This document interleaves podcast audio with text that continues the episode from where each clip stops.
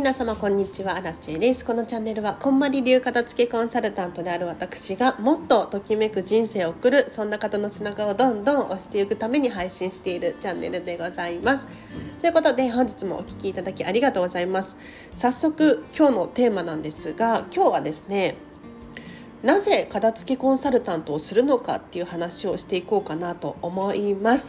もう片付けのねコンサルタントの一体何が魅力で何がしたくて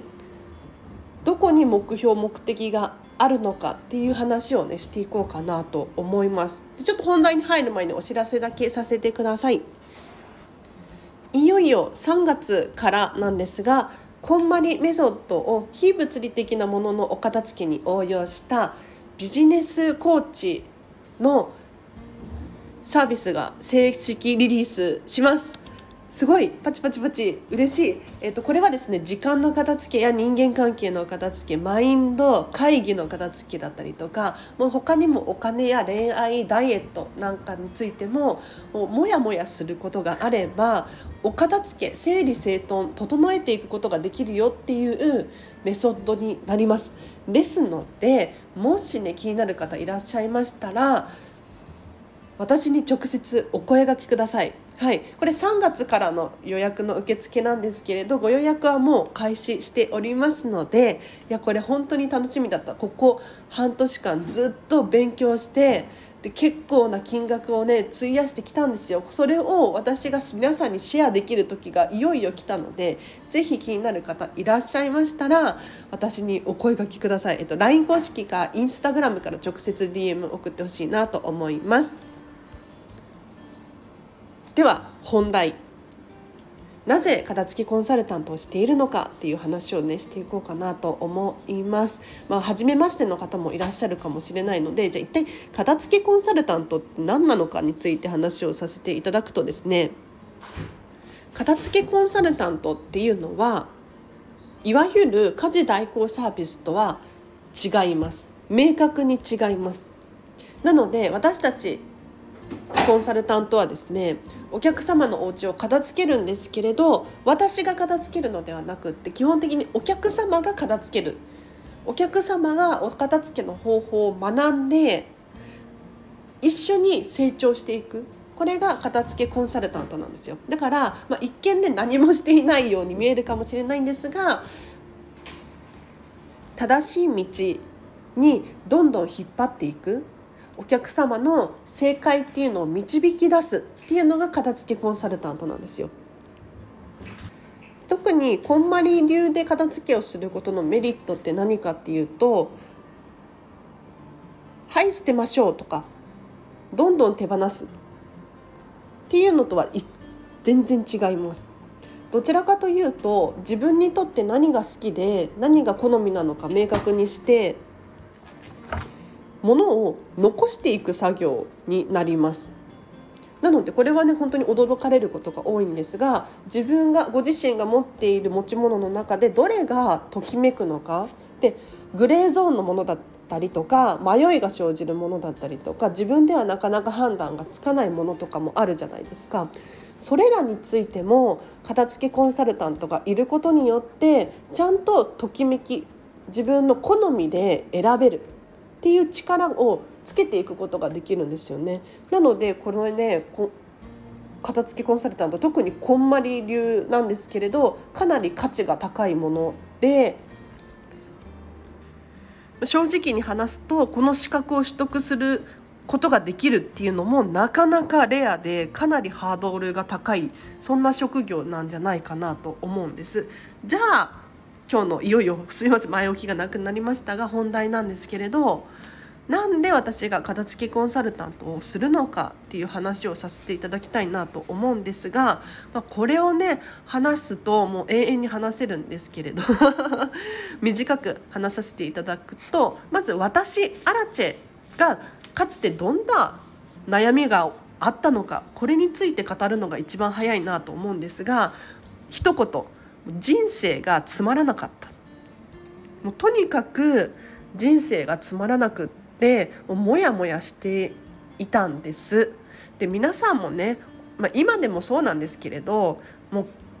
人生がまるっきりクリアで迷いが一つも生じないなんてそんな人なかなかいないと思うんですよ。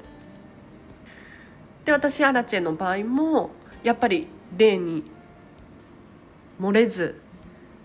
とにかくどうしようかと悩んでいた時期があります。これはね本当に不思議な感覚なんですが当たり前の普通の人生を送ってたんですよ。今も今もね一見変わんないんですけれど普通に仕事をしていて友達もいて遊ぶお金も時間もあって楽しいはずなのにこの人生で合ってるんだっけなんか通行に ABC みたいな人生を送ってるような気がするなっていうのをすごくすごく当時は悩んでいたんですね。自分らしい人生が送れていない。そういうふうに感覚として感じていました。そこで出会ったのがこんまりさんなんですよ。こんまりさんのネットフリックスがもう23年くらい前か。に始まって人生がときめく片付けの魔法っていうふうに言葉が私の中に入ってきた飛び込んできたんですよね。その時にこれだってもう直感したんです。もう本当にびっくりするくらいこれしかありえないっていうくらいビビッときたんです。人生がときめく。要するに私のかつての状態っていうのはときめいてないんですよ人生に。本当に仕事があるのに幸せあったかいお家がに住めて食事に困ってるっっていうわけでもないにもかかわらずなぜかそのことに対してときめきを感じられなかった？これはおかしいんですよどう考えても。うん明らかに幸せなのにって頭では分かっているんだけれど心が伴っていないそんな状態だったんですよね。でその時にこんまりさんの言葉を本当に信じてもうこれだけアメリカまで行ってね成功されている方が片付けによって人生はときめくんだって言ってるのであれば1ミリでもいいんですよ。1ミリでも私のモヤモヤが解決するのならそれを信じてお片付けしてみようとお片付けを始めたんです。そしたらびっくり。もう数ヶ月後なぜかこんまりさんに会いに LA に行ってたりとかどんどん人生が好転していってブログ書き始めるだったりとかこうスタンド FM 取り始める片付けコンサルタントになろうって思ったりとかどんどん自分自身荒地自身の言動が変わってきたんですよね。でそこでようやく気がついたのがあ片付けによって人生って変わるんだこれなんですよ。だから私アラチェが片付けコンサルタントをしている理由っていうのは実はもう片付けができなくて悩んでるとかごちゃごちゃしていてもう本当にしんどいとかそういう、まあ、気持ちも少なからずあるんですけれどそうではなくってとにかく何をしたらいいのかわからないやりたいことがあるのにうまく軌道に乗れないとかモヤモヤしていることがずっと解消せずにいる。もしくはあれまるしたいこれこれしたいって思ってるんだけれど行動にとも行動が伴っていない。そんな方たちの背中をどんどん押していきたいんですよ。だからいつもねこのスタンド FM 冒頭の部分で背中を押したいっていう風に私は表現しているんですけれど私アラチェがかつてそうだったんですよ。背中押されたいって思ってたんです。何かわからないけれどやる気はあってときめきが見つからなくてモヤモヤしている状態それって本当にもったいないなと思っていて特に若い人たちですよね。皆さんもお子様がいる方いらっしゃると思うんですけれど夢とか目標がないやりたいことが見つからないみたいに迷ってる人多いじゃないですか。そんな時に私アラチェはやっぱりお片付けっていうのを本当におすすめしたくってお片付けをすることによってやりたいことが見つかるんですよ。やりたいことがないって私は嘘だと思っていてどこかで自分の心が訴えている何か訴えているにもかかわらず頭でこう論理的にどうせこの金この状態では無理だと今のお給料ではできっこないとかそういうふうに考えてしまうんですよ。だからやりたいことがあるにもかかわらず表現できてなかったり表に出せなかったりしている人がもう本当に多いなと思って。例えば私のお友達関係で言うと結婚したいな転職したいなあとはなんだ英語の勉強したいないるんですよ。いるの。でそこでアラチェがかつてはねじゃあやればいいじゃん。転職したいんでしょ？仕事辞めればいいじゃん。っていうふうに言ってたんですがこれはまあ適切なね回答ではなかったなって今に思うと本当に大反省してるんですが、まあ、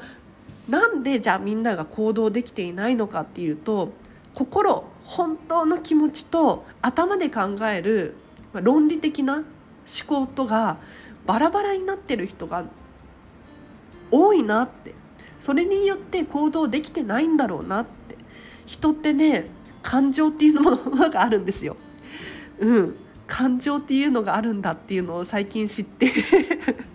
いや私アラチェの場合は本当に外国行きたいなと思ったら外国にピュッて行っちゃうタイプの人間なのでなかなかこう躊躇して動けない人の気持ちがちょっとね分からなかったんですけど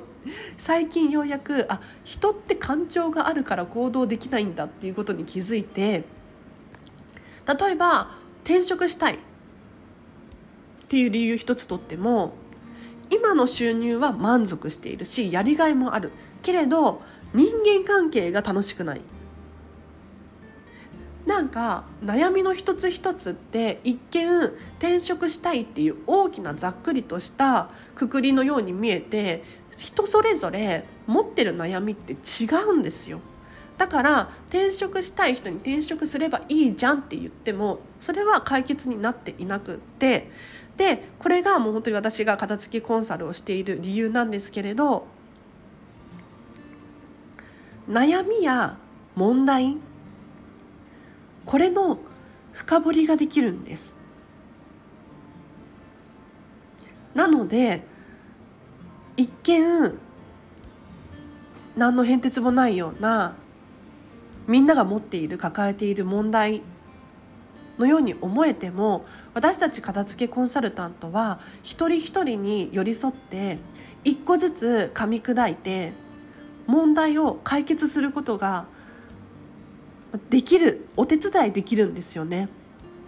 一見ただ物を片付けしているだけなんだけれどそうじゃなくって物一個一個って本当に一人一人がお客様一人一人が選んで買ってたりとかお友達からいただいたりとかしているものじゃないですか。ってなった時にそれがときめくのかときめかないのかっていう判断基準で考えることによって物を片付けているんだけれど思考も片付いてくる。例えばどうしてこの友達とずっとね長年付き合っているんだろうかっていう選択だったりとかあと今日のランチ何を食べるのかっていうときめきだったりとかこれがあまりにもなんとなくにしている人が多くって本当に私たち片付けコンサルタントっていう仕事が世の中にどれだけ求められているかというよりか私荒地目線でどれだけの人にこれを体感してほしいのかっていうのをいつも考えてるんですよ。なので私はね片付けコンサルタントっていう仕事を通して本当に自分らしくどんどん輝く人を増やしたい。っていう思いから片付けコンサルタントをやっております。なので今非物理的なもののお片付けも勉強中じゃないですか。本当にお片付けによって私荒地自身が人生変わってきてますしこれって皆さんのところにはね周りには声が届いてないかもしれないんですけれど、まあ、アメリカだったりとか外国でいうとこんまりさんの本当に影響力ってものすごくってでこんまりさんの最初の本って今世界で1300万部発行されていて1300万部ですよ。あの10万部とかでベストセラーじゃないですか。分かります？10万部っていうか数万部とかで日本ではねベストセラーにもかかわらず1300万部ですよ。で1300万部発行されていて販売されていてでその中には家族が読んだりとかもしくはブックオフみたいなねリサイクルショップで本を買ったなんていう人もいるだろうし今では電子書籍もしくはオーディオブックなんていう選択肢があるにもかかわらずこれだけの本が世界で販売されているっていうのはすごくないですか？で特にアメリカとかではお片付けって一見問題視されていないように感じるんですよ。というのも家が大きいんです日本はちょっと家が狭いのでお片付けってね本当にずっと昔から問題視されてきたんですがアメリカとかではもう家が大きいので物って入るんですよ。でしかもちゃんと倉庫があったりとかストックしておく場所があるので生活居住スペースはすっきりしてるんです。うん、だけれどこれだけの人がお片付けを求めている背景にはやっぱり自分のときめきがわからないだったりとか気づいたら人生これでいいんだっけと、まあ、かつての私みたいなモヤモヤしている人がなんと多いことかと気づ気づけた人たちが、まあ、外国には本当に多いんですよね。でちょっと今日ちょっと気持ちが高ぶってるのでもうちょっと話させていただくんですけれど先進国一見こう裕福だと仮定されているヨーロッパだったりアメリカだったりとか、まあ、日本も含めてそうなんですけれど今精神疾患精神的に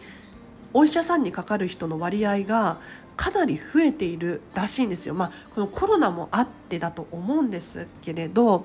一見貧しいとされている国々の人たちがいつも外で元気よく子どもたちが遊んではしゃいで笑顔でキラキラ笑っているにもかかわらず私たち先進国に住んでいるちょっと一見ねお金があって物に困っていない人たちが精神的な病気になってしまっている人が本当に増えているんですよ。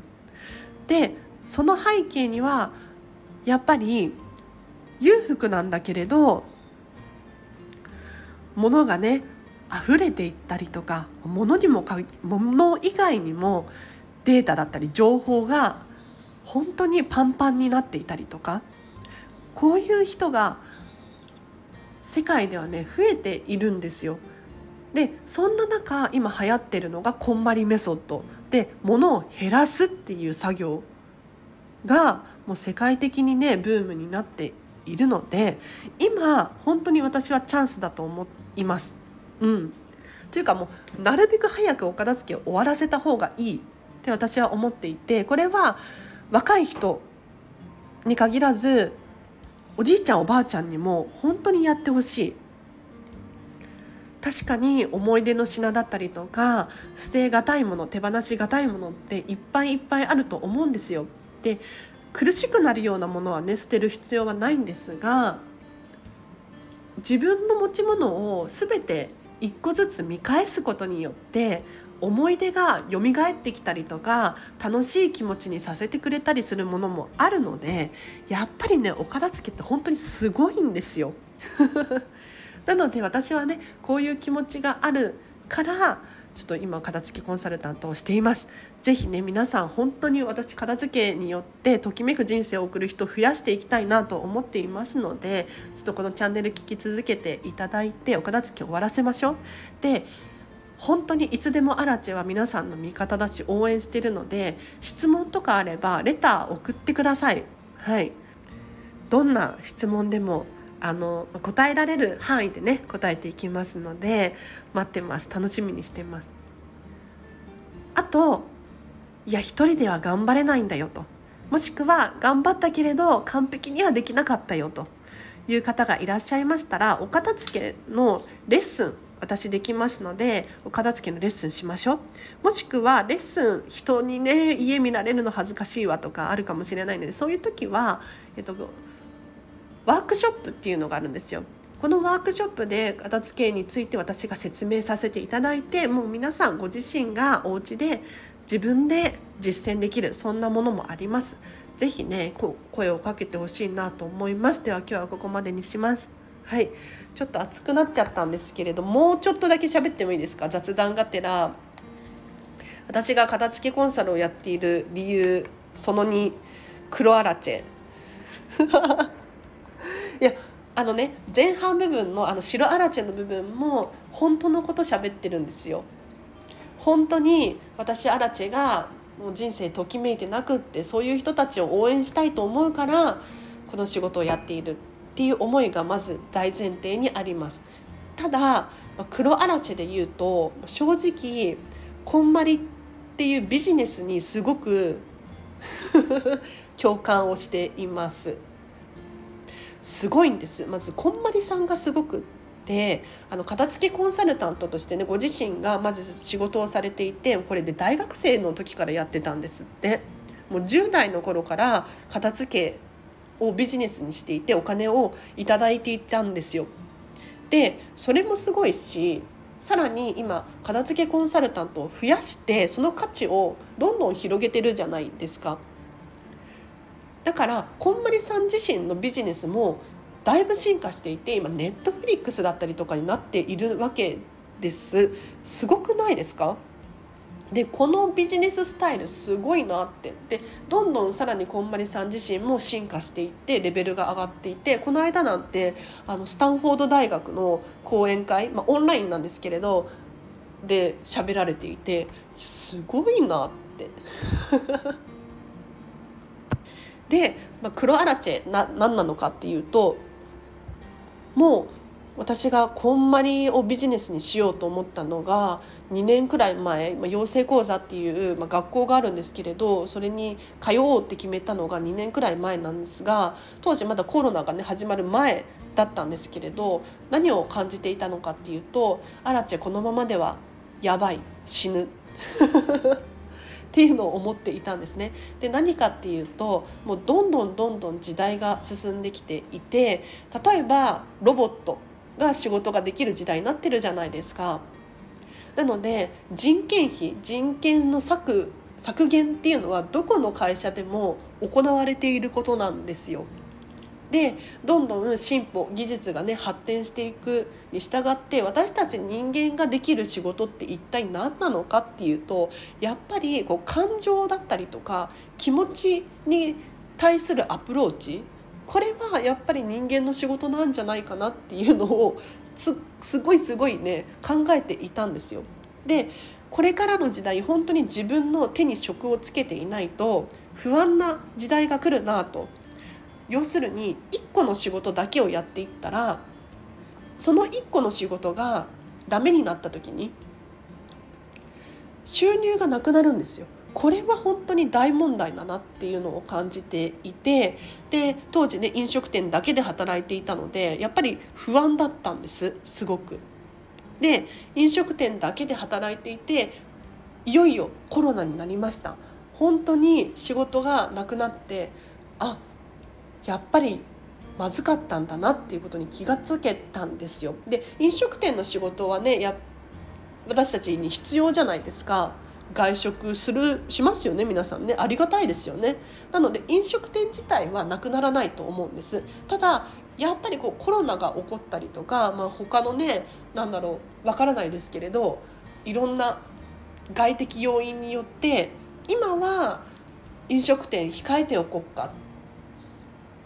っていうこう波が起こったりするんじゃないかなって思うんです。ってなった時にこう波がある時に飲食店で働きつつ他にも職があるでさらに他にも職があるってなったら安定するじゃないですか。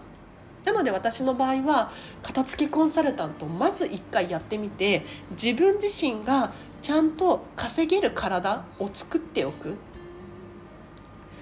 でさらに片付けコンサルタントがうまくいき始めたら違う仕事。例えば片付けコーチング。もそうですよね。私が提供できる新たなサービスですよね。で片付けコーチングがうまくなり始めたら何だろう。このスタンド FM で音声配信を販売するとか。どんどん収入の軸を増やしていくことによって私アラチェは安定を手に入れようとしているんです。なのでその第一ステップとして片付けコンサルっていうのがすごくすごく魅力的に見えたし正直な話変になんとなくこう専門学校行ったりとかするよりかはもう片付けコンサルタントこんまり流片付けコンサルタント習うと本当に手に職をつけることができるので安い買い物だったなって正直思うんです。というかもうねあの片付けコンサルタントで支払ったお金っていうのはペイできてるなと。まあ、片付けコーチングのね話はまた別なんですけれど片付けコーチングは結構高かったしまだサービスがスタートするのが3月からなのでこれからあの返していきたいなって思うんですがこんまり流片付けコンサルタントの仕事に関して言うともうね1年弱でペイできたなって思ってるんです。思ってるっていうかこの間計算したらもうペイできてたんです。なのであ本当に良かったななんて思って。私自身がこう危機感を感じて始めた仕事なんですけれどもうもっと早く行動しておけばよかったななんて思うくらい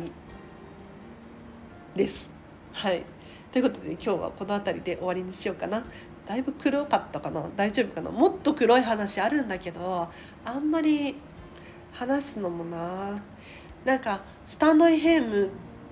で音声販売ができるようになったじゃないですか。あれを今すごく作戦を練っていてまず1つ目は片付けコーチングの音声販売をしたいなというのがあります。音声販売になるのであのパーソナルなそれぞれ一人一人に合わせた内容を提供するっていうことは難しくなってしまうかもしれないんですけれどもしたくさんの人にね聞いていただけるのであれば金額を抑えることもできますし例えばね週に1回30分とか毎週毎週ねお片付け今日は時間の片付けです時間の片付けパート2ですみたいな感じでお伝えすることができればすごくねいいと思うんですよ。でこのチャンネルでもね時間の片付けなんて話をさせていただいてますけれど実はね具体的な内容っていうのは話してないんですよ。うん、いよいよこうやってやりましょうねなんていうお片付けの仕方については話していないし話しちゃダメだよねっていうのは思っています。でこんまり流片付けに関してはもう本当に結構全部喋っちゃってるんですけれどなんでかっていうと結局本読めばできるじゃないですか。でこんまりさんの情報ってネット調べればいくらでも出てくるんですよ。だからそれに関してはもう本当に喋っちゃってもいいと思ってるし実際の片付けのレッスンっていうのはここで喋っている内容の何倍もね価値のあるもので全然比べようができないのって話しちゃって大丈夫かと思って。うん。正直全然違うサービスなんですよ。なのでどんどん喋っちゃってますね。ただいや問題が発生して何かっていうと最近私片付けのレッスン片付けのレッスンよりこんまりコーチングの方が楽しくって全然片付けレッスンしてないんです。いやちょっとそろそろ片付けレッスンしたいなしたいなっていうか宣伝をしてなくって。うん、もしね気になる方いらっしゃったらまずは片付けしましょう。まず片付けやってから気持ちの問題を整理するっていうのが順番的にはねやりやすいんじゃないかなって思うのでちょっと気になる方いらっしゃったらお声がけください。いや最後宣伝ばっかりですいません。最近ライブ配信してなくていやサボってたわけじゃないんですよ。サボってたわけじゃないしやり気もあったんだけれどや問題が発生してここ数週間本当にあの辛かったんですが あの立ち直りましたので今後ねまたライブ配信していこうかなと思います。皆さん質問あれば今日の話でもいいしコメント欄で教えてください。では今日もお聴きいただきありがとうございました。今日の後半もハピネスな一日を過ごしましょう。あらちんでした。バイバーイ。